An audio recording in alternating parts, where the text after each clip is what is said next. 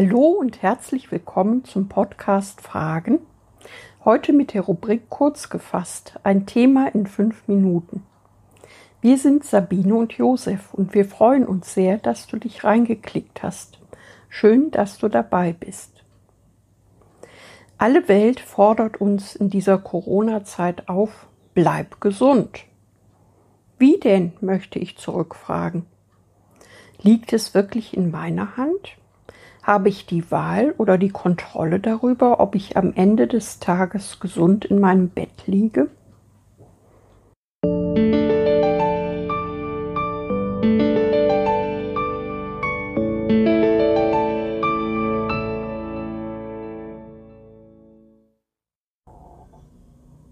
Bleib gesund. Liegt es in meiner Hand, ob ich abends gesund in meinem Bett liege? Lieber Freund, ich bete, dass es dir in jeder Hinsicht gut geht und dass dein Körper so gesund ist, wie ich es von deiner Seele weiß. 3. Johannes 1, Vers 2. Bleib gesund. Vor dieser Aufforderung kann man sich in diesen Corona-Tagen kaum retten. Es springt einen von Bussen, Straßenbahnen und Plakatwänden an und kein Wetterbericht, der uns nicht dazu auffordert, das Unmögliche zu leisten. Alle tun sie so, als läge es in unserer Hand, ob wir den Tag gesund und heil überstehen, als unterlege es unserer Kontrolle. Ich weiß, was es bedeutet, nicht gesund zu sein. Bin ich doch zu 60 Prozent behindert. Von einem Tag auf den anderen hat mich meine Psychose vor 20 Jahren aus dem aktiven, selbstbestimmten Leben geworfen. Da war nichts mehr, was ich alleine entscheiden durfte. Andere haben über mein Leben bestimmt und mich teilweise auf ein Krankenhausbett gefesselt. Seitdem weiß ich, es liegt nicht in meiner Hand.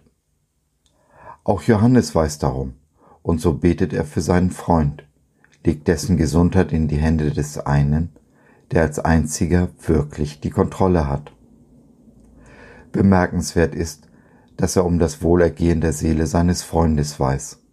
Aber auch das ist keine Selbstverständlichkeit, auch für einen Christen nicht. Hier ist es wieder die Welt, die uns einflüstert. Tu Gutes, dann geschieht dir Gutes. Also wenn du Körper und Geist gesund ernährst, dann geht es dir körperlich und geistlich auch gut. Aus eigener Anschauung weiß ich, dass dies Nonsens ist. Ich zum Beispiel ernähre mich äußerst unregelmäßig und ungesund. Hinzu kommt, dass ich rauche wie ein Schlot. Trotzdem geht es mir gut, ein ganzes Stück besser als meiner Frau, die sich sehr gesund ernährt. Und obwohl sie sich auch geistlich gut ernährt, ist sie doch in eine Depression gefangen, die sie des Öfteren am Leben verzweifeln lässt. Wie kann das sein?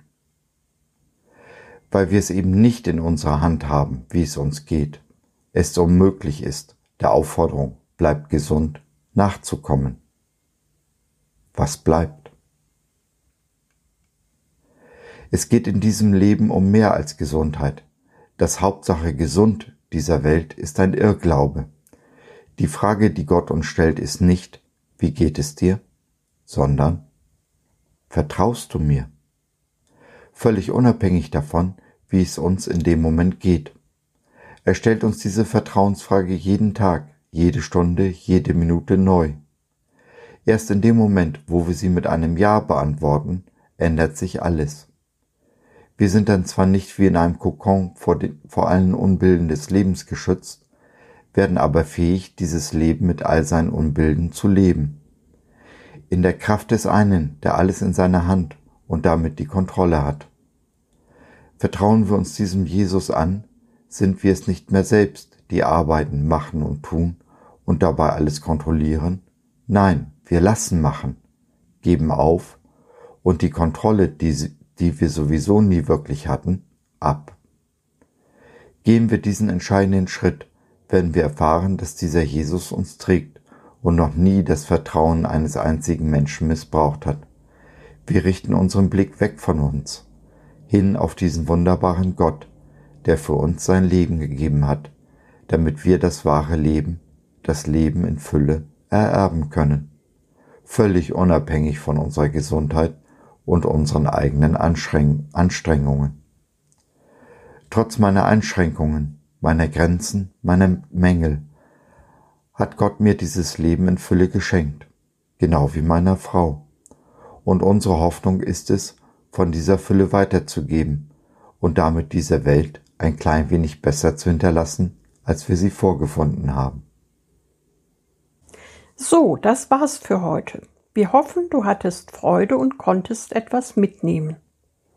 Wenn du noch Fragen hast oder mit uns in Kontakt treten möchtest, dann besuche doch unseren Blog www.fragen.biz. BIZ, B-I-Z, steht für Bibel im Zentrum. Wir glauben, dass die Bibel, Gottes Wort, absolut wahr und irrtumslos ist. Gott hat uns lieb und möchte, dass unser Leben gelingt. Dazu gibt er uns in seinem Wort Orientierung und Wegweisung für ein Leben in Fülle, genauso wie Jesus es in Johannes 10, Vers 10 versprochen hat. Was meinst du dazu? Lass von dir hören, wir würden uns sehr freuen. Bis dahin, Sabine und Josef.